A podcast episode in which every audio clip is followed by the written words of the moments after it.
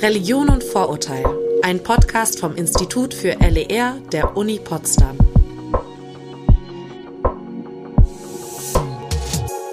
Bruchim Habaim, das war Hebräisch.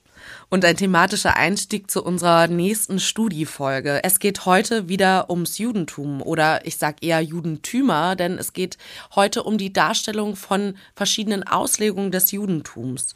In dieser Folge vergleichen Paula, Lena, Lea und Irma zwei verschiedene Formate, die auf Netflix zu finden sind. Einmal Make Me a Match und Jewish Matchmaking. Make Me a Match ist eine einstündige Dokumentation aus dem Jahr 2013, die in Jerusalem spielt. Da werden drei jüdisch-orthodoxe Singles vorgestellt, die alle drei in Jerusalem, die alle drei in Jerusalem leben und auch alle drei über 30 sind. Verette ist schon länger Single, was als Frau, die in einem gewissen Alter in dieser Community ist, in der Dokumentation als Problem dargestellt wird und auch immer wieder thematisiert wird. David ist Stand-up-Comedian und Shomer Negia. Das erklären die Mädels später in der Folge. Er hat Aliyah gemacht. Aliyah ist ein Konzept, wo man in Israel die Staatsbürgerschaft bekommt, wenn man jüdisch ist und dann nach Israel quasi migrieren kann. Und dadurch hat David keine Familie in Israel. Ein Umstand, unter dem er sehr leidet, da Familie in Israel ein sehr hohes Gut ist. Und die dritte Single da ist Ortal. Ortal verarbeitet ihre Erfahrungen im Dating in einem Theaterstück und findet im Laufe der Dokumentation tatsächlich einen Partner. Die Dokumentation begleitet die Singles bei ihrer Partnersuche, aber auch bei ganz realen Lebensfragen, wie wie kann man eine Beziehung aufbauen, wenn man bisher noch nie Intimität erlebt hat. Alle drei treffen verschiedene Matchmakerinnen, also Heiratsvermittlerinnen, ein Konzept, was auch später in der Folge etwas erklärt wird, und versuchen so Partnerinnen zu finden. Es ist eine Reise zwischen der Moderne und traditionellen und orthodox religiösen Werten. Das ist ein Thema, was ich in Folge 10 mit Jenny Vorpal noch mal ein bisschen näher erläutern werde. Die andere Sendung, die heute besprochen wird, ist Jewish Matchmaking. Auch auf Netflix ist Jewish Matchmaking aber ein Reality-TV-Format. In Jewish Matchmaking wird die Heiratsvermittlerin Alisa Ben Shalom begleitet bei der Paarvermittlung. Es ist eine Reality-Show in den USA, also woanders als die andere Sendung. In acht Folgen werden verschiedene Singles vorgestellt, die alle bei Alisa Ben Shalom eine Heiratsvermittlung suchen. Man lernt die Singles genauer kennen im Verlauf der Show und begleitet sie dann beim Prozess, wie sie PartnerInnen suchen und wie auch die Heiratsvermittlung genauer abläuft in den Gesprächen mit der Alisa. Das Thema bei den beiden Produktionen ist also ähnlich, aber die Darbietungsform ist komplett unterschiedlich. Lena, Lea, Irma und Paula, also die Gruppe, die sich damit näher befasst hat, haben diese Formate genauer analysiert und verglichen, besonders im Hinblick auf die Darstellung von Judentümern. So, that being said, werden wir natürlich auch etwas spoilern in dieser Folge. Aber da das ja auch eine genaue Inhaltsanalyse ist, könnte es vielleicht auch von Vorteil sein, wenn ihr im Voraus euch die Formate vielleicht mal anschaut. Sie sind beide auf Netflix verfügbar. So, jetzt starten wir erstmal mit der Folge mit Lena, Lea, Irma und Paula. Und im zweiten Teil treffe ich mich mit Ihnen nochmal zur Nachbesprechung im Studio hier mit Ihrer Dozentin Jenny Vorpal.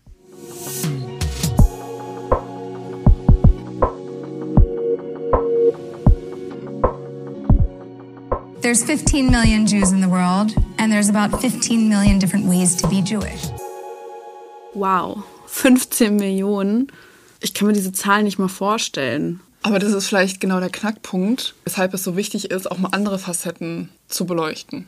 Andere Facetten? Was meinst du genau damit? Was man über das Judentum mal mitbekommt, ist ja Zweiter Weltkrieg, Shoah, Bibelgeschichten. Oder vielleicht musste man auch mal einen zehnminütigen Vortrag über das Judentum recherchieren. Das Judentum ist halt noch so viel größer und so viel facettenreicher als das, was man in der Schule mitbekommt. Genau, Lena. Und deswegen haben wir uns mit diesem Thema auseinandergesetzt. Ich bin Lea, ich mache das zusammen mit Lena, Irma und Paula. Heute wollen wir darüber reden, welche Mittel und Wege wir herangezogen haben, um uns darüber zu informieren. Dann gibt es später tatsächlich eine Filmanalyse, denn wir haben eine Serie und einen Film miteinander verglichen und werden über Jewish Matchmaking reden. Habe ich vielleicht noch irgendwas vergessen? Ja, vielleicht sollten wir noch erwähnen, dass wir uns unter einer bestimmten Fragestellung mit dem Thema Judentum auseinandergesetzt haben. Und zwar wollten wir wissen, wie die jüdische Partnersuche am Beispiel der US-amerikanischen Reality-TV-Show Jewish Matchmaking und der israelischen Show Make Me a Match inszeniert wird. Genau, Paula. Doch bevor wir dazu kommen, fangen wir erstmal am Anfang an. Denn wir waren uns am Anfang ziemlich unsicher, weil wir eben nicht so viel über das Judentum wussten. Und selbst der Begriff Jude war uns, ja, ich sag's jetzt mal fast ein bisschen Unbehagen, weil wir eben nicht so viel damit anfangen konnten außerhalb der Schule, in der wir im Geschichtsunterricht über die NS-Zeit oder eben über die Shoah geredet haben. Aber selbst zum Beispiel ich konnte damit nichts anfangen. Ich kenne auch persönlich keine jüdischen Menschen. Ich habe tatsächlich eine jüdische Freundin, die sich als liberale Jüdin bezeichnet und dadurch habe ich erstmal so mitbekommen, es gibt so viel Strömungen im Judentum und jüdisch ist nicht jüdisch. Ich habe mich auch erst im Teil meines Studiums damit befasst, dass es eben verschiedene Strömungen gibt und habe darüber gelernt, wie auch eben in diesem Projekt. Wie bereits erwähnt, wird das Judentum in der Schule mit der NS-Zeit oder der Shoah in Verbindung gebracht und Paula hat sich da ein bisschen mehr befasst, nämlich mit Schulbüchern. Ja, genau. Ich habe mir ein paar Schulbücher angeguckt, vor allem Ethikbücher, die auch für den LER-Unterricht herangezogen werden. Und da ist mir aufgefallen, dass das Judentum, also in Anführungszeichen das Judentum, total eindimensional und wenig differenziert dargestellt wird und eben auch Bezug auf die NS-Zeit, auf die Shoah genommen wird, was ja auch super wichtig ist, aber sehr eindimensional das ganze Thema repräsentiert wird gerade durch diese Eindimensionalität haben wir uns in unserem Thema Vorurteile und Stereotype gegenüber jüdischen Personen differenzierter damit auseinandergesetzt, weil es eben so viele Strömungen gibt und weil es eben 15 Millionen Wege gibt, jüdisch zu sein. In der Schule lernt man ja auch oft wie so ein Steckbrief über eine Religion. Also man lernt, was ist deren heilige Schrift, was sind die Festlichkeiten, wo wird gebetet in der Synagoge oder so. Aber das Spannende an einer Religion ist ja auch, wie wird dann die Religion eigentlich gelebt? Also wie sieht denn so ein Alltag von Jüdinnen aus, die zum Beispiel dem liberalen Judentum angehören, wie jetzt deine Freundin Paula. Total. Und beim Judentum kommt ja auch einfach dazu, dass es ja nicht nur alleine eine Religion ist, sondern eine Ethnoreligion. Ja, und was mir gerade noch zu deiner Aussage immer eingefallen ist, ist halt, dass auch in Schulbüchern, wenn dann verschiedene Strömungen erwähnt werden, steht dann zum Beispiel Okay, es gibt die orthodoxe Strömung und gemeinsam ist orthodoxen Jüdinnen die enge Ausrichtung an die Tora und die Befolgung jüdischer Gesetze. Gut, es wird aber oftmals wenig differenziert, dass auch Orthodoxie super divers und multidimensional ist und jüdisches Leben innerhalb der Orthodoxie auch total plural, heterogen und dynamisch ist. Und dass zum Beispiel die moderne Orthodoxie und die Ultraorthodoxie ein super unterschiedliches Profil haben. Zum Beispiel ist es in der Ultraorthodoxie noch verbreiteter, in geschlossenen Communities zu leben und mehr Kinder zu bekommen und so weiter. Ja, aber das ist ja auch eine Sache, die wir auch erstmal lernen mussten, weil am Anfang des Projekts wollten wir die Serie Unorthodox analysieren, die ja 2020, als sie rausgekommen ist, einen richtig großen Hype hatte, was ja auch zeigt, dass es die Leute interessiert und dass das gerne geschaut wird. Und wir wollten die Serie auch mit einem anderen Medium vergleichen, zum Beispiel TikTok-Videos oder YouTube-Videos, bis wir dann aber gemerkt haben, dass es nicht so einfach ist, weil es halt nicht nur die eine orthodoxe Strömung gibt, sondern mehrere und dass sich das nicht so einfach vergleichen lässt. Und bei Unorthodox geht es halt um eine Aussteiger-Story, die halt gerne benutzt wird, um über das Judentum oder gerade über das orthodoxe Judentum zu sprechen. Und das konnte man halt absolut nicht vergleichen mit den Sachen, die wir auf YouTube oder TikTok gesehen haben, wo halt orthodoxe Jüdinnen einfach ihren Alltag zum Beispiel beschreiben. Aber das ist eben eine Sache, die ein Lernprozess für uns war. Das war uns am Anfang nicht so klar und haben uns dann auch relativ schnell wieder von der Variante unseres Themas abgewandt, sind aber tatsächlich beim Netflix-Format oder der Darstellung von jüdischem Leben geblieben. Und zwar bei zwei Formaten, nämlich einmal Jewish Matchmaking, was eine Reality-TV-Show zum Dating im Judentum, gerade in, den USA ist. Und Make Me a Match, was ein Dokufilm ist, der in Jerusalem? Ja, doch, Jerusalem, also Israel. Dort wurde das gedreht und es ist eben eine Doku-Serie auch über das jüdische Dating. Und was die beiden eben so speziell macht oder weswegen wir uns das angeguckt haben, ist eben dieses Matchmaking. Doch auch wir haben uns am Anfang gefragt, was ist denn überhaupt Matchmaking? Was ist ein Matchmaker? Ja, Heiratsvermittlung ist in vielen jüdischen Communities voll das Ding, wenn man so sagen kann. Einfach weil das auch einen geschichtlichen Hintergrund hat und auf die Bibel zurückzuführen ist. Und es gibt schon seit einer sehr langen Zeit HeiratsvermittlerInnen im Judentum. Und in der Regel ist es so, dass die Person, die eine Partnerin oder einen Partner sucht, sich an eine Heiratsvermittlung wendet und die Heiratsvermittlung dann im besten Fall einen geeigneten Partner oder eine geeignete Partnerin findet. Und mittlerweile gibt es aber natürlich im Zeitalter von Social Media auch sämtliche Dating-Apps, auch jüdische Dating-Apps. Ich möchte behaupten, dass man auch bei den uns bekannten Dating-Apps den Filter jüdisch einstellen kann. Aber es gibt eben auch noch viele, die sich wirklich primär an eine reale Person wenden und Unterstützung bei der Partnerinsuche bekommen. Du hast ja auch schon erwähnt, das ist halt ein wirklicher Beruf. Es gibt sogar prominente MatchmakerInnen, wo man halt hingeht, weil man so viel Gutes gehört hat oder tatsächlich sogar Matchmaker, die über Generationen schon einer ganzen Familie deren PartnerInnen beschert hat. Und tatsächlich habe ich auch herausgefunden, dass es gar nicht mal gängig ist, nur eine Matchmakerin zu haben, die einem eben den passenden Partner finden. Und vielleicht sollte man noch anmerken, dass Heiratsvermittlung nicht mit Zwangsehe verwechselt werden sollte, mhm. sondern dass das ganze Geschehen einvernehmlich erfolgt. Und das ist halt auch keine Ausnahme für die jüdische Community, dass es dort das Matchmaking gibt.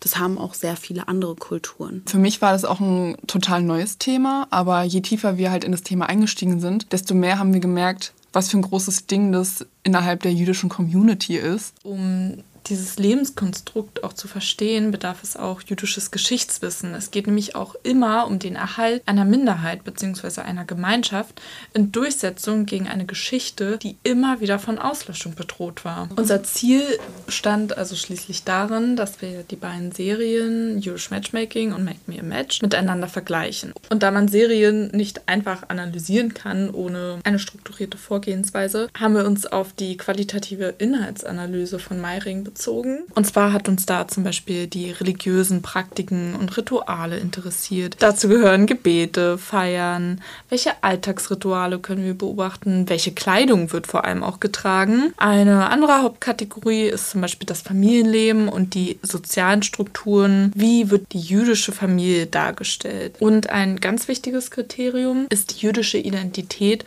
und die Gemeinschaft. Da haben wir uns vor allem auch die individuelle Identität angeguckt. Und natürlich auch, was super spannend war, war das Konzept von Liebe. Also welche Liebeskonzeption gibt es denn überhaupt bei den Teilnehmenden? Noch ein interessanter Punkt war auch, wie wird denn sozusagen die Handlung inszeniert? Was wirkt authentisch? Was wirkt inszeniert? Ja, wie wird sozusagen diese Liebeskonzeption, wie werden diese dargestellt? Und da haben wir auch viele Unterschiede feststellen können oder auch welche Mittel werden dazu benutzt, weil neben diesem Katalog haben wir uns dann auch mit den Medien dieser Serie auseinandergesetzt, also was genau Reality TV ist, was genau eine Dokumentation ist und nicht nur wie die Teilnehmerliebe für sich definieren wird dort dargestellt, sondern wie auch die Serien und der Film gezielt einen dazu bringen, an Liebe zu denken oder Liebe im Judentum zu sehen. Zum Beispiel mit Schnittbildern oder Einblendungen von besagten MatchmakerInnen oder eben auch Teilnehmern. Wollen wir kurz einfach überhaupt mal über unsere Serien sprechen, also Jewish Matchmaking und Make Me a Match? total gerne. Wir haben es aufgeteilt zwischen uns als Gruppe und ich habe mir Jewish Matchmaking angeguckt, die amerikanische Reality-TV-Show. Ja, es fängt damit an, dass Alisa Ben Shalom, die Matchmakerin dieser Serie, vorgestellt wird. Elisa Ben Shalom ist die Protagonistin, während halt mehrere Teilnehmer über die Folgen hinweg an diesem Matchmaking teilnehmen und sie eben versucht, unter deren Wünschen und Kategorien, die sie für sie aufstellen, einen Partner zu finden, der auch jüdisch ist. Man ist als zuschauende Person total dabei, als wäre ich selber mit beim Date und würde genau. am Tisch sitzen beispielsweise. Ja, weil sie nimmt einen voll in diesen Prozess mit. Also sie geht halt zu der Person, die einen Partner sucht. Man sieht sogar auf dem Bildschirm wird eine virtuelle Liste erstellt, die sie sich tatsächlich aufschreibt, was eben gewollt ist in dieser Partnerperson, die gesucht wird. Und dann sehen wir auch oft danach den Dating-Prozess, also wer die ausgewählte Person ist. Anders als bei der Reality-TV-Show Jewish Matchmaking geht es in dem Dokumentarfilm Make Me a Match auch um die Heiratsvermittlung. Aber dort ist es nicht so, dass es eine Protagonistin gibt, die jetzt eine Heiratsvermittlerin ist, sondern es werden drei verschiedene Personen in ihrer Partnersuche begleitet, ohne dass jetzt zum Beispiel die Dates gezeigt werden. Also hat eher einen Dokumentarfilmcharakter, wo diese drei Menschen auch so ein bisschen ihre Herausforderungen Probleme, die sie haben, darstellen und darüber erzählen. Es geht eben auch in, in dem Dokumentarfilm um Personen, die vielleicht so ein bisschen aus diesem normalen jüdischen Raster herausfallen, weil jetzt eine Teilnehmende ist zum Beispiel bereits geschieden und etwas älter und für sie ist es natürlich dann auch schwieriger, in der Gemeinschaft dann einen neuen Partner zu finden. Oder ein anderer Teilnehmer ist eigentlich aus Amerika und ist nach Israel gezogen. Er hat einfach Probleme, auch in der Community dort Anschluss zu finden oder beschäftigt sich sogar mit Fragen wie, dass er eigentlich mit seinem Alter schon wissen müsste, wie Intimität funktioniert. Aber dadurch, dass er keinen Partner hat und zum Beispiel Sherman Nagia betreibt. I mean, I don't know if you know, I mean, I'm Sherman Nagia. I don't know if you know what that, do you know what that, that means that for religious reasons I cannot touch or hug anybody unless it's a guy wo man eben eine Person des anderen Geschlechts und eine Person, die nicht mit einem verwandt ist, nicht anfasst, nicht mal zum guten Tag sagen und das nicht bis zur Ehe. Und in diesem Film begleiten wir halt mehrere dieser Protagonisten, zwar nicht auf Dates, aber eben in ihrem Struggle in der Community und Heirat. Aber wenn man das jetzt so hört, sind es ja unterschiedliche Genres und zwei unterschiedliche Darstellungsweisen des Datings. Kann man das überhaupt so miteinander vergleichen, dass es auch Sinn macht? Der Grund, warum wir das gewählt haben, ist eben, weil es spannend ist, diese zwei Formate zu vergleichen. Zum einen, weil es ja wirklich genau das gleiche Oberthema ist, was behandelt wird. Und einmal ist es eben in diesem Reality-TV-Kontext. Es wird inszeniert, es wird dargestellt. Die Protagonisten werden zum Beispiel am Anfang immer etwas flashy vorgestellt und bei, der, bei dem Dokumentarfilm, der jetzt auch ein paar Merkmale von Reality TV in sich trägt, geht man schon davon aus, dass das, was gezeigt wird, auch authentisch ist, dass es auch wahr ist. Das ist das Spannende, das zu vergleichen, um zu gucken, okay, bei der Reality TV Show, was ist denn inszeniert? Vielleicht übertrieben dargestellt, vielleicht zu emotional dargestellt oder allgemein auch, wie, wie wird das Judentum in Szene gesetzt. Und weil eben auch so verschiedene Charaktere gezeigt werden. Es werden ja absichtlich verschiedene wir haben es jetzt flashy Charaktere genannt, aber allgemein verschiedene Menschen ausgewählt, um eben ein größeres Spektrum darzustellen. Und gerade für unser Thema war das gut und auch wichtig, finde ich. I don't like that in Judaism you say, oh, I'm Orthodox, oh, I'm like uh, conservative, oh, this, uh, everyone's Jewish. I, I, I pray in my own way. Ja, das war einer der Teilnehmer aus Jewish Matchmaking der Ori, der darüber redet, dass, also dass jeder jüdisch ist, ist egal, jeder macht das halt individuell für sich aus. Das sind, glaube ich, auch, ähm, ist auch ein Standpunkt, wo wir eben auch sagen, hey, das hat man auch total in beiden Formaten gesehen, dass das eben das ist, was die unterscheidet auch teilweise, aber eben auch zusammenführt. Aber ich würde sagen, dass der Unterschied schon darin liegt, dass bei Jewish Matchmaking wird verdeutlicht, wie unterschiedlich die Religionsausübung ist, also vor allem auch in Bezug auf die verschiedenen Strömungen, die gezeigt werden. Und bei der Dokumentation, bei Make Me a Match, ist es so, dass zwar eher die Orthodoxie repräsentiert wird, auch was gezeigt wird und die Straßenszenen, aber dass trotzdem individuelle Ausprägungen gezeigt werden. Also was du eben schon erwähnt hast, also in Make Me a Match wird halt doch ein bisschen einseitiger eine Community dargestellt, wohingegen bei Jewish Matchmaking ja mehrere, also mehrere Protagonisten, aber eben auch mehrere, wie gesagt, Auslebungen, was ich eigentlich ziemlich cool finde, weil es einem eben den Einblick gibt, dass es eben auch in einer Religion natürlich oder eben in der Kultur Individuen gibt, dass es eben nicht nur eine Seite, nicht nur eine Variante gibt. Ich würde auch sagen, dass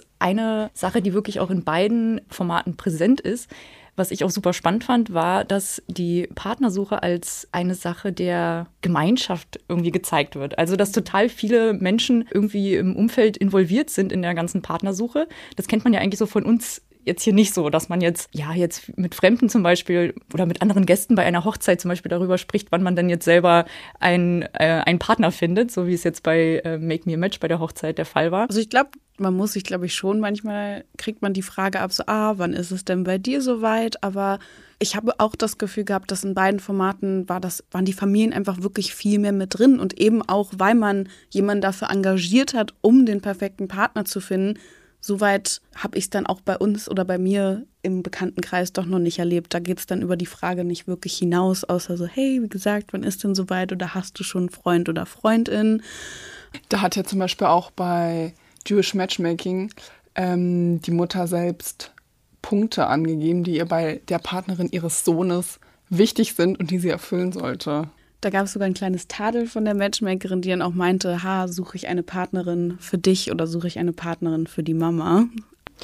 Ähm, ich fand auch richtig spannend, dass zum Beispiel auch die ähm, jetzt bei Make Me a Match, bei der, bei der Doku, sind dann ja auch zwei der Protagonistinnen zu ihren Rabbinern gegangen und haben halt gefragt, was sie tun können. Also irgendwie welches Ritual sie durchführen können, damit die Partnersuche erleichtert wird oder dass dann sie schneller einen Partner finden. Und ähm, ein Ritual, was ähm, die Protagonistin wäre, durchführen sollte, war eine Wasser, äh, eine Vase mit Wasser zu füllen und dahin ähm, und Geld hineinzugeben und dann dieses Wasser über sich zu schütten. Und das hat sie mit ihrer Freundin gemacht und die Freundin hat dann tatsächlich nach sechs Monaten einen Partner gefunden.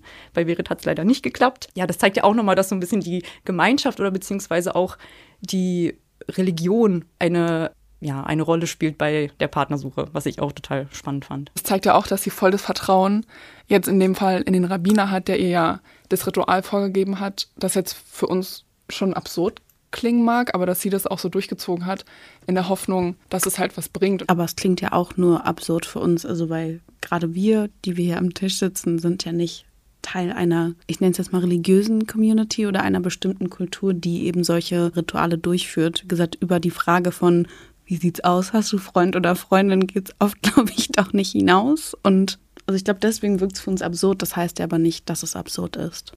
But I do not like intermarriage, especially when a woman who is not Jewish marries a Jewish man. Their children aren't Jewish.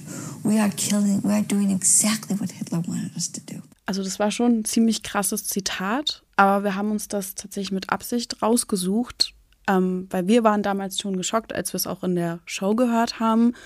Aber ich glaube, es ist auch ziemlich wichtig, das einmal zu besprechen, weil wir, also wir können sie zwar nicht nachvollziehen, weil wir sind nicht in der Situation, aber wir können verstehen, warum sie es vielleicht auch so drastisch ausgedrückt hat, weil eben in ihrer Community, in dem Teil der Show, gerade bei Make Me a Match, ist es eben super wichtig, sich fortzupflanzen, weil es eben gerade in dieser Strömung ein primärer Teil ist, also der primäre Teil, um die Community am Leben zu erhalten, um das Judentum in dem in der, dieser Community weiterzuführen, weil dort eben nicht, also primär ist eben das Judentum keine Beitrittsreligion. Es ist natürlich möglich, aber gerade in dieser Strömung ist es eben, wie sie es auch erklärt, über die mütterliche Linie super wichtig, jüdisch zu sein. Also sie ist auch deswegen total gegen Mischehen. Und selbst Mischehen muss man ja in einen historischen Kontext setzen. Um nochmal auf Hitler zurückzukommen, also genau vor dem Zweiten Weltkrieg gab es eben auch viele Communities, die natürlich hier in Berlin und in Deutschland gelebt haben,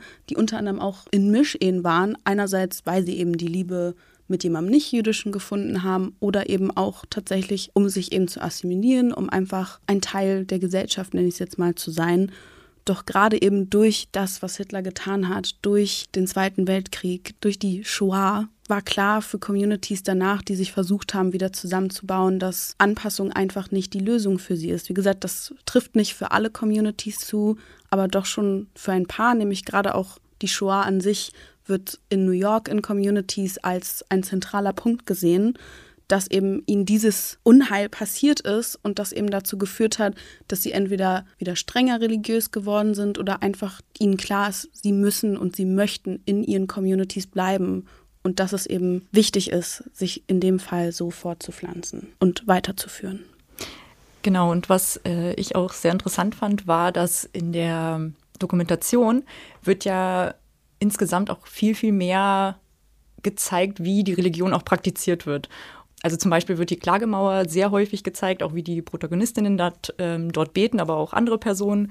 Ähm, oder auch wie der eine Protagonist ja ein Gebetsritual durchführt zu Hause mit äh, Gebetsriemen. Also und bei Jewish Matchmaking, bei der Reality-TV-Show, wird eigentlich kaum praktizierende Religion gezeigt. Also es wird darüber gesprochen, wer jetzt zum Beispiel koscher ist oder welche Feiertage ge gefeiert werden, aber es wird eben nicht explizit wirklich gezeigt. Ähm, wenn man das jetzt vergleicht, so warum wird jetzt bei der Doku so viel praktizierte Religion gezeigt und bei der Reality-TV-Show nicht, dann muss man natürlich das auch kontextualisieren, weil also die Doku wird ja in Jerusalem gedreht. Das heißt, dass ja auch die Mehrheitsverhältnisse auch ganz anders sind als jetzt im, in Florida oder Kalifornien, wo Jewish Matchmaking gedreht wurde.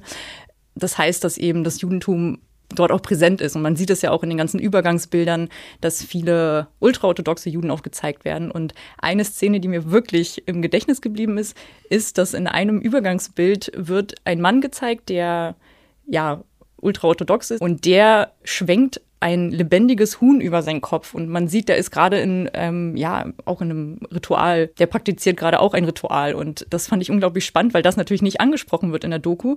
Anscheinend eine relativ alltägliche Situation dann auf der Straße in Jerusalem ist und also ich habe mich dann auch, äh, oder wir haben uns dann auch äh, darüber informiert, was, was es mit dem Huhn auf sich hat. Und das ist ein Ritual, ein Opferritual, was vor Yom Kippur durchgeführt wird. Und in den USA sind halt leben zwar auch sehr viele Jüdinnen, also sechs Millionen, aber natürlich, es leben 330 Millionen Menschen in den USA. Das heißt, die Mehrheitsverhältnisse sind natürlich ganz anders als jetzt in äh, Israel und besonders in Jerusalem, wo auch sehr viele ultraorthodoxe Jüdinnen leben. Genau, das ist ja auch, was wir schon so ein bisschen erwähnt hatten, dass Jewish Matchmaking natürlich jetzt auch nicht eine krasse Bildungsshow ist, aber sie schon einen, den Zuschauer mit an die Hand nimmt und eben verschiedene Arten von jüdisch sein eben zeigt, wie viele, also verschiedene Strömungen, die eben eben auch in den USA existieren und dort halt mehr Erklärung macht, was Ben Shalom entweder selbst übernimmt oder tatsächlich die Teilnehmer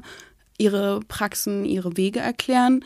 Und in der Doku ist es eben, wie du schon gesagt hast, gelebte Religion. Die wollen nicht erklären, was sie machen, aber das bringt einen schon dazu, wie wir es ja eben auch gemacht haben, eben uns Sachen näher anzusehen und dann selber zu recherchieren. Also beide erfüllen irgendwo dann doch einen gewissen Bildungsauftrag, sei es eben mit Erklärung oder eben ohne.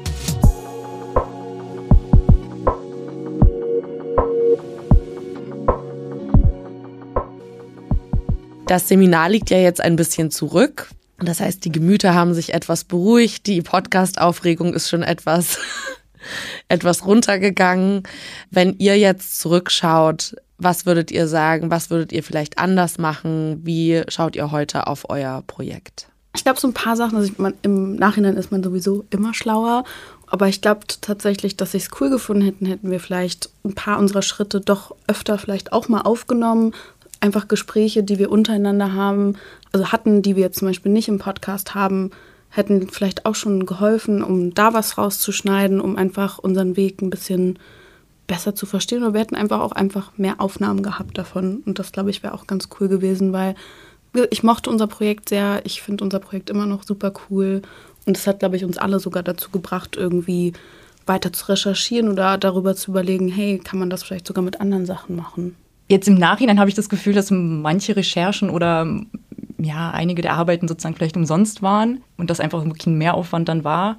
Aber wie gesagt, das war Teil des Projektes. Ich glaube, das lief wahrscheinlich bei jedem so, dass es am Anfang sehr chaotisch ist oder man nicht so richtig weiß, worauf man sich fokussieren soll. Bei euch war ja ein großer Schwerpunkt quasi die Vielfältigkeit von Religionen und im Spezifischen natürlich vom Judentum zu erfahren oder auch aufzuzeigen. Wie würdet ihr sagen, ist euch das gelungen im Lauf des Projekts und was habt ihr da mitgenommen? Ich finde es tatsächlich ein bisschen eine schwierige Frage. Also natürlich hoffen wir schon, dass wir das gut repräsentiert haben, aber eben geschuldet dem Fakt, dass wir eben auch zum Beispiel nicht Part der Community sind oder das spreche ich jetzt zum Beispiel jetzt nur für mich. Ich weiß, ich bin zum Beispiel auch nicht, ich würde mich nicht als religiös bezeichnen. Ich bin auch nicht doll religiös aufgewachsen. Bei Paula ist das zum Beispiel schon mal was anderes. Da haben wir auch kurz drüber geredet dass wir eben deswegen, glaube ich, auch eine Repräsentation von allgemein einer religiösen Community weiß man eben nicht, ob man dem dann wirklich Tribut zollt. Und ich glaube, da hatten wir eh auch immer ein bisschen, also ich würde nicht sagen Schwierigkeiten, aber schon, dass wir ihm dachten, ah, war die Aussage jetzt vielleicht ein bisschen zu harsch, war das jetzt vielleicht nicht so cool gesagt, wie wir es eben formuliert haben.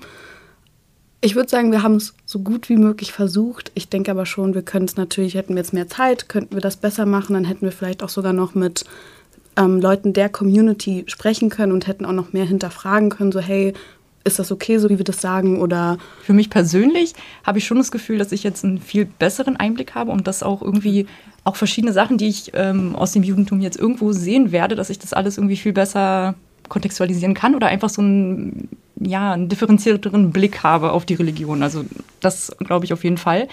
Aber wie Lea gerade auch schon meinte, ich glaube auch in unserer Präsentation oder vielleicht auch im Podcast, dass wir trotzdem manchmal vielleicht auch wirklich ja, Begriffe so verwendet haben, dass wir dann doch gesagt haben, das Judentum im Judentum, dass es dann vielleicht doch etwas pauschalisiert dann ausgedrückt wurde. Aber ja, das ist halt schwierig, wenn man sich, wir haben jetzt ja zwei Monate intensiv oder anderthalb Monate damit intensiv beschäftigt. Das reicht natürlich nicht, um jetzt den super differenzierten Blick ähm, auf eine Religion zu haben. Ich würde nur mal dazu, man muss sich auch nicht verlieren in Differenzierung. Also das, das ist, klingt immer so, als ob das das Ideal ist und das ist auch ein Lernziel gewesen oder ist auch ein Lernziel von LER und dazu passt ihr Projekt ja auch super gut, dass man sagt, äh, es geht nicht nur darum, dass man wahrnimmt, dass es viele verschiedene Religionen gibt und auch die religiöse Landschaft in, in, in Deutschland zwar klare Mehrheitsverhältnisse gibt, aber vielfältig ist, sondern dass es diese interne Vielfalt gibt.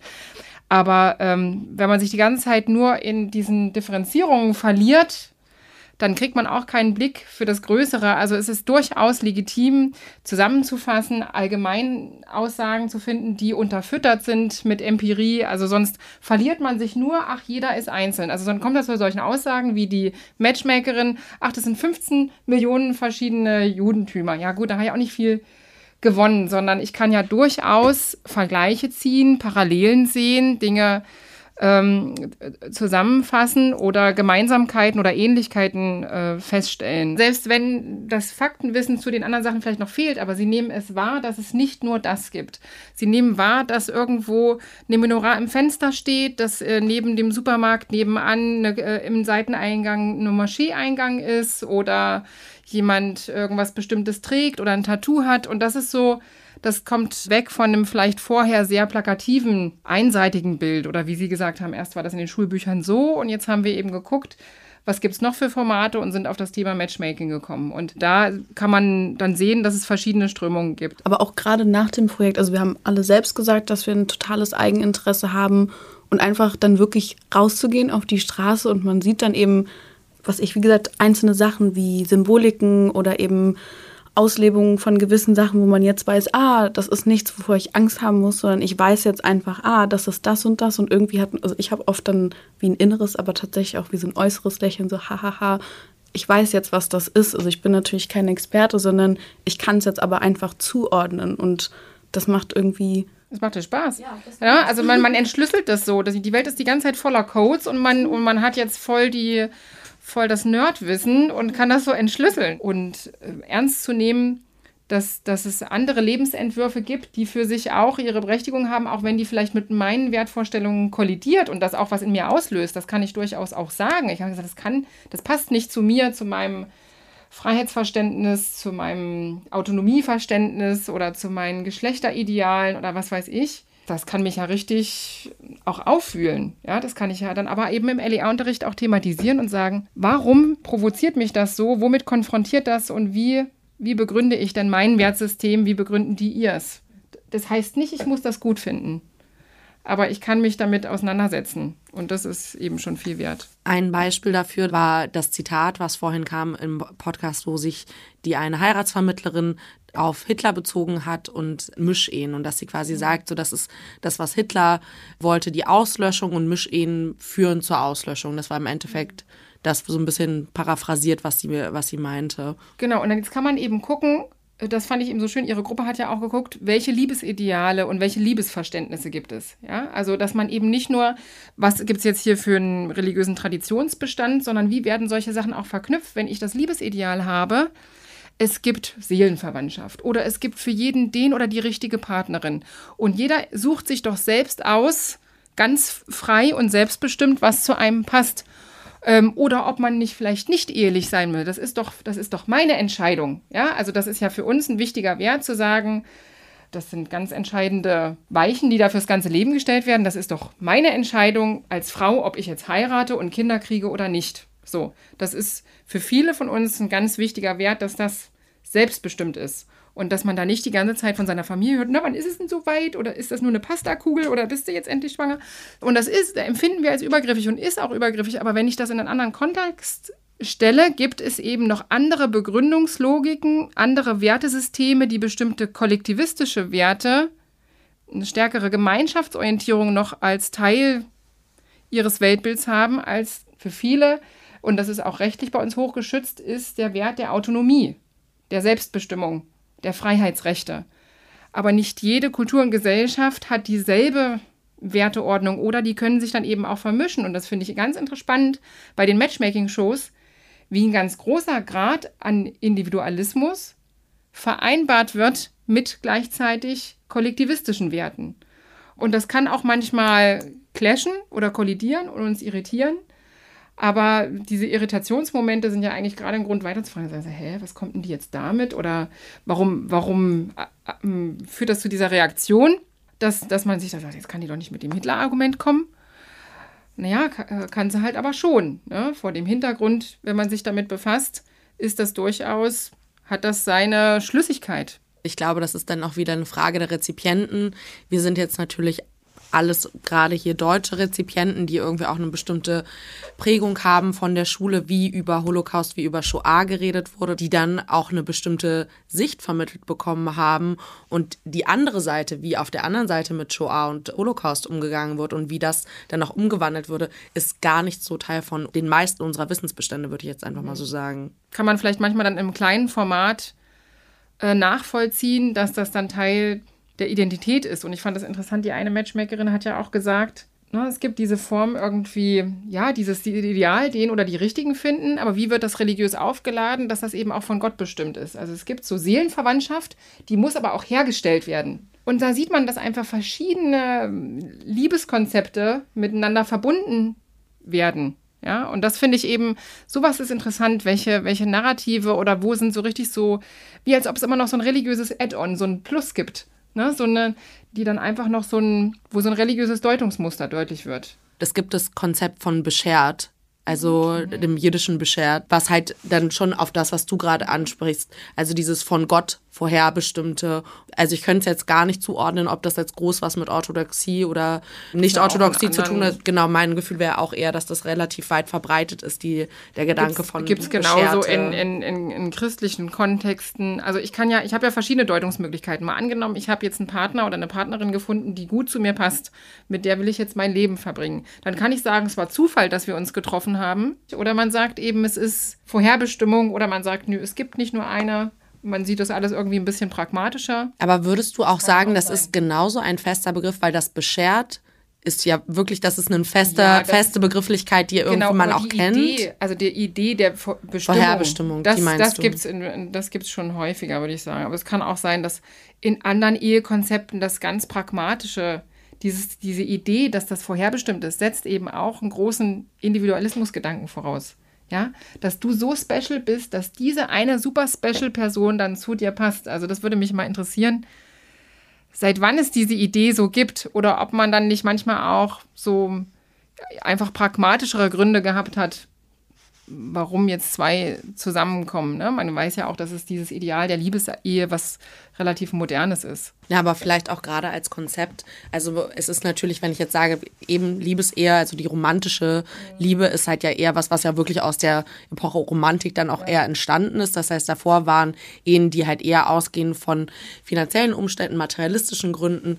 Ähm, und da ist dann aber natürlich ein Argument zu sagen, ihr seid aber von Gott bestimmt, was, was sich ja besser verkaufen lässt als naja, der Egon hat halt einfach 30, 30 Acker und. Ich kann das nur fürs Christentum sagen, da fügt sich das halt sehr gut in eine Liebestheologie ein. Also Im Christentum gibt es eine sehr individuelle Beziehung zwischen Gott und der einzelnen Person. Und das, also sage ich jetzt mal rein aus theologischer Sicht. Und da ist dieser, dieser Gedanke halt nicht, nicht weit weg, so nicht so, ach, jetzt komm, jetzt ist das mal eine schlaue Strategie, dass wir das machen, sondern dass es naheliegend ist, das miteinander zu verbinden, wenn ich das Konzept der Ehe ins Christentum integriere. Ja, die haben ja die Ehe nicht erfunden, die gab es auch vorher schon. Dass es Seelenverwandte gibt, wird tatsächlich im Jewish Matchmaking von der Matchmakerin Ben Shalom auch nochmal angesprochen und sie spricht aber davon, also ja, es gibt mhm. sowas wie Soulmates, genau. aber dass wenn man sich eben aktiv für einen genau. Partner entscheidet, dass man dann, dann ist man halt wirklich Soulmates. Nicht nur, weil es eben was ja, ich, ja. eine Fügung, ein Schicksal, was auch immer gibt, wo man meint, ah, das ist die Person, sondern wenn man sich auch aktiv dafür entscheidet, ist das nach ihrem Verständnis, dass man einen genau. Soulmate hat. Dass man auch daran auch arbeiten muss, dass man seelenverwandter wird, wenn man zusammen ist, dass man dann sich quasi diese Annäherung erst schafft. Also das fand ich interessant, das ist ein anderer Gedanke als oft oder vielleicht erstmal so äh, umgangssprachlich mit Seelenverwandtschaft, so als ob das von vornherein, sondern dass Seelenverwandtschaft eben auch im Werden ist. So, das fand ich äh, eben auch nochmal interessant. Ich hatte eh das Gefühl, dass ähm, gerade bei diesen Matches, dass man eben guckt, ja, man versucht eben so nah wie möglich an das, was man möchte von sich aus irgendwie ranzukommen, aber dass selbst wenn man sagt, man geht dieses Match ein, man datet sich, man geht vielleicht darüber hinaus, weil zum Beispiel Ben Shalom selber hat drei Monate ihren Mann vor ihrer Hochzeit gekannt, dass bei denen aber, also ich habe immer ein bisschen das Gefühl, in meiner Umgebung ist halt Hochzeit so, man hat mehrere Jahre miteinander verbracht, das ist jetzt so der letzte Punkt, den man eingeht. Und die Show hat mir irgendwie ein bisschen wie das Verständnis gegeben, nee, man heiratet und geht dann den Bund sozusagen ein, dass man eben dann aber darüber hinaus drauf arbeitet, darauf hinarbeitet, mhm. eben eine gute Ehe zu führen, dass eben, was Sie schon meinten, so aktiv entschieden wird, wir beide arbeiten zusammen an dieser Sache und nicht, hey, wir haben jetzt schon ewig irgendwie zusammen was uns geschaffen und jetzt ist das eben die Party oder das große Ende, was wir daraus machen also wollen. So, das hat aber auch viel damit zu tun, der Anspruch der Lebenslänglichkeit, die Leute werden älter, wir haben den Anspruch, dass die Person die ganze Zeit zu uns passt, man ent sich entwickelt, und ähm, das, die Anforderungen sozusagen an das Gelingen sind größer. Und dann habe ich noch diese ganzen, wenn ich mir da überlegt hätte, ich hätte mir über das alles auch noch eine Platte machen müssen, dass die Person auch noch im Level meiner Frömmigkeit passt, obwohl die super gut gepasst haben. So das süßeste Date. War ganz niedlich, dass das auch noch passen muss, zusätzlich zur Familie und zu den oder wo der eine sagt, nee, vegan geht nicht, ich komme aus Italien. Und da sind so viele Faktoren, die dann aber eben immer noch dieses, das haben die eigentlich alle immer zuerst gecheckt, passt das Level an Jewishness? Das war eins mit der wichtigsten Faktoren neben Augenbrauen und weiß ich nicht was. Ja? Und das klingt jetzt, wenn wir das sagen, klingt das halt so ein bisschen komisch und es klingt vielleicht auch für Leute komisch, die nicht den direkten Bezug zu, zum Judentum oder einer auf die Art gelebten Religion haben. Aber es hat natürlich auch ganz doll Lebensweltbezug, ja. weil alleine, wenn ich jetzt, wenn ich jetzt nur sowas nehme wie Shomer Shabbat, mhm. bin ich Shomer Shabbat heißt übersetzt einfach Shabbat halten. Und Leute, die schon mehr Schabbat sind, sind Leute, die halt sich streng an die Regeln zum Schabbat halten. Das ist schlechter kompatibel ja. mit Leuten, die sich nicht an Schabbatregeln, wie zum Beispiel kein Feuer machen. Ich darf keine Arbeit verrichten, was bei vielen Leuten, das ist ja auch Auslegungssache, aber schon Sachen sind wie Papier reißen, also ne, Kochen gehört dazu. Und ich glaube, das sind natürlich auch wirklich lebensweltliche Komplikationen, die diese Frömmigkeitssachen dann nach sich ziehen. Man, man, kann ja überlegen, was das vielleicht, was ein Äquivalent bei einem selber wäre. Ne? Aber das sind schon ganz, also das betrifft ja den ganzen Alltag, das betrifft die Kindererziehung. Was ist, warum schmunzelst du? Was ist deine Parallele? Meine Parallele war gerade, also wenn das Sternzeichen wenn das nicht passt. Also Skorpion oder sagen, Zwilling. Dauer. Ja. Also sorry, aber da bin ich. Also. Ich weiß nicht, wie lebenspraktisch das ist. Okay, der Bezug gerade. Also der Bezug nochmal, dass man überlegt. Lebensweltlich. Lebensweltlich. Will ich, also zum Beispiel so Entscheidungen, will ich Kinder haben oder keine? Mache ich Mülltrennung? Esse ich äh, vegan oder nicht? Das hat schon Auswirkungen. Feiere ich irgendwas oder nicht? Oder verreise ich gerne oder bin ich Heimscheißer? Das sind ja alles so eine Sachen, wo das schon ganz gut wäre, wenn das halbwegs zusammenpasst. Oder habe ich, wähle ich AfD oder Grüne? Das ist schon auch ein Unterschied. Offenbar hat das für die Leute einen sehr hohen Stellenwert. Und wenn man überlegt, ne, ob das Schabbat halten, Feiertage, Familientreffen, Kindererziehung, Ernährung, wie sortiere ich die Schränke oder nicht nach Milch und Fleisch. Also es hat ja. Stimmt, also ein gutes Beispiel würde ich jetzt mal gerade sagen, wäre zum Beispiel Weihnachten. Das ist ja ein, ein, Feiertag, der auch viel, haben wir in der ersten Folge mhm. auch groß drüber geredet, der viel gefeiert wird von Leuten, die sich als nicht religiös selber definieren. Und da unterscheiden sich, glaube ich, also da scheiden sich, glaube ich, wirklich die Geister dran.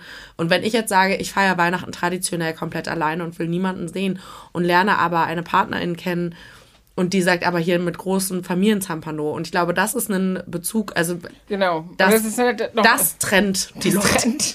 Und ich habe versucht, das äh, sachlich zu gucken. Aber diese Leute in der Sendung, das muss man jetzt mal sagen, die meisten davon, bis auf die Matchmakerin, waren ja super unsympathisch. Also man kann für das Thema super viel rausholen. Aber die Leute selber. Aber das haben wir auch so ein bisschen erzählt, dass seit also gerade ist klar, es ist, halt eine, ist immer noch eine US-amerikanische Serie. Die Aber auch da halt gibt es ja. Charaktere, die findet man sympathisch und dann gibt es halt Charaktere, die findet man nicht sympathisch. Aber die mussten halt flashy sein. Aber wenn man da wieder jetzt auf ein ernsthaftes Thema kommt und sagt, okay, aber Repräsentation von Judentum und Judentümern und man macht es eben gerade mit solchen Charakteren, wie ordnet ihr das denn ein? Also ist das nicht eher fast ein bisschen problematisch? Also es sahen ja wirklich nicht alle. Also Ori ist jetzt, glaube ich, so ein Exempelbeispiel, dass wir ihn einfach unsympathisch fanden. Aber ich glaube auch genug Leute finden ihn immer noch sehr sympathisch, weil er hatte auch eine sehr große Freundesgruppe, wo ich da manchmal dachte, okay, wie? Aber unabhängig davon ist es, glaube ich, trotzdem sehr wichtig und gut eigentlich, so viele verschiedene zu zeigen, auch eben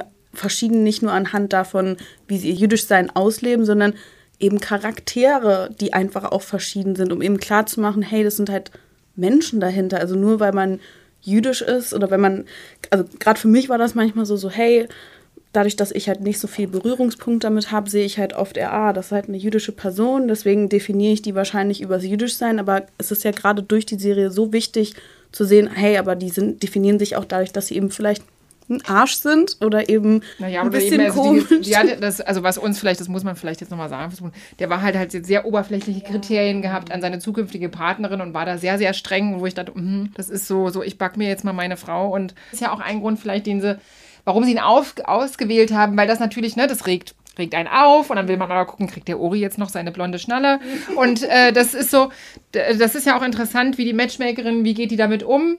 Die triggern einen natürlich so in dieser, und das soll wahrscheinlich auch so sein. Es hat ja diesen Unterhaltungscharakter. Wenn die alle so gefällig sind, dann ist es auch langweiliger. Der Mehrwert, aber es hat eben auch viele nicht religiöse Faktoren, sodass man immer Anschlussfähigkeit hat, äh, auch für das nicht-jüdische Publikum. Und das ist, da, das ist eben ein, ein wichtiger Aspekt. Es ist kein Lehrfilm übers Judentum gewesen, sondern es ist eine Matchmaking-Show gewesen, so wie es auch andere gibt, mit dem jüdischen Plus sozusagen. Ne? Und das, das ist der wichtige äh, Übergang, die Brücke, die es immer braucht, dass man das nicht als isoliertes Phänomen sieht, sondern dass man das immer als was hat, was, was verflochten ist mit anderen Faktoren im Leben. Und ich finde, das hat man an der, an den Sendungen schon wirklich sehr, sehr gut gesehen.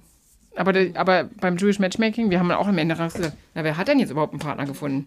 Das fand ich, ja auch komisch. Das wäre die letzte Frage. Wer hat jetzt am Ende Ja, ja, gar nicht, Partner gar gefunden? keiner. Weder in der Dokumentation, doch in der Dokumentation hat der dann aber auch nicht mit der Hilfe von der Matchmakerin, sondern hat der hat dann in seinem, in seinem Comedy Club da äh, noch jemanden gefunden. Ne? Aber am Ende waren das alles so lose Enden, die so ausgelaufen sind. Dann habe ich mich auf die Paare eingestellt, die drei, die da vorgestellt waren, vier. Dann schwupps kommen vier neue Paare. Aber ohne dass die anderen weiterverfolgt wurden. Das hat mich vom Konzept ein bisschen her irritiert. Weil man ja am Ende wissen will, und was ist jetzt mit der Harmonie? Und Ich fand die Faye nämlich auch richtig toll. Also die frum war und beschert. Die hat, ne- war- die hat nämlich das süßeste Date in der ganzen, also in der ganzen Serie. Und da war ich auch, also da haben sie wenigstens gesagt, okay, die daten sich nicht mehr. Da war ich aber richtig crushed und dann hatte ich mich wieder auf jemanden neuen eingestellt und da gab es dann auch keine Auflösung. Aber das Interessante finde ich gerade eher an euren Reaktionen, dieses, dass es im Endeffekt, das sind reale Menschen, aber dass ihr eigentlich von meinem Gefühl gerade eure Happy End Fantasien so ein bisschen auf die Man muss sich einfach nochmal fragen, was ist denn die auch die, was ist das Anliegen dieser Sendung gewesen? Ne? Dass eben das äh, vor allen Dingen ist, einen bestimmten Aspekt des Judentums darzustellen oder jüdische Lebenswelten darzustellen. Und dass das der Hauptfokus ist und nicht alle kommen jetzt am Ende unter die Rupper. Ja, na vor allen Dingen, also ich meine, sie heißt ja auch Jewish Matchmaking. Das heißt, es ging ums Jewish Matchmaking. Da war es halt nicht, okay, am Ende funktioniert es. Und es ist ja auch nicht so reell, dass es immer funktioniert. Also auch im realen Leben, wenn man zu MatchmakerInnen geht, braucht es einfach viele Anläufe. Sonst wäre es wahrscheinlich eben auch einfach unrealistisch gewesen, wenn es jetzt alles gleich nur die, also geklappt hätte. Dann wäre es, glaube ich, auch nicht treu der Show gegenüber, weil Ben Shalom auch selber gesagt hat, also zum Beispiel im Sinne von Faye, dass sie nicht mal ihre einzige ähm, Heiratsvermittlerin ist, sondern dass oft orthodoxe Familien sogar mehrere haben, weil eben oft gesucht wird, viel gesucht wird, aber eben alle Optionen eben auch ausgeschöpft werden, auch wenn Faye gesagt hat, dass man oft dann auch die Leute datet, die auch Freundinnen schon gedatet haben, gerade wenn es eben bestimmte ähm, Communities sein sollen, aber das ist eben, es wäre eben nicht getreu gewesen, so gleich zu sagen, ah, hast ein Match, hat funktioniert, ab unter die Hopper oder so. Ja. Das wäre halt nicht. Und wenn wir da zum Anfangspunkt zurückkommen, sind es, wenn wir den Punkt mal so ein bisschen für bare Münze nehmen, aber 15 Millionen Menschen und halt am Ende doch wieder 15 Millionen verschiedene Leute, die irgendwie verschiedene Ansprüche haben und sich da zu finden, ist halt auch gar nicht so einfach. Schön, dass ihr wieder hier wart. Danke, dass wir da sein durften. Ja. Religion und Vorurteil wird produziert vom Evangelischen Rundfunkdienst Berlin. Sounddesign und Schnitt Steven Gödicke. Redaktion und Moderation Viktoria Hellwig.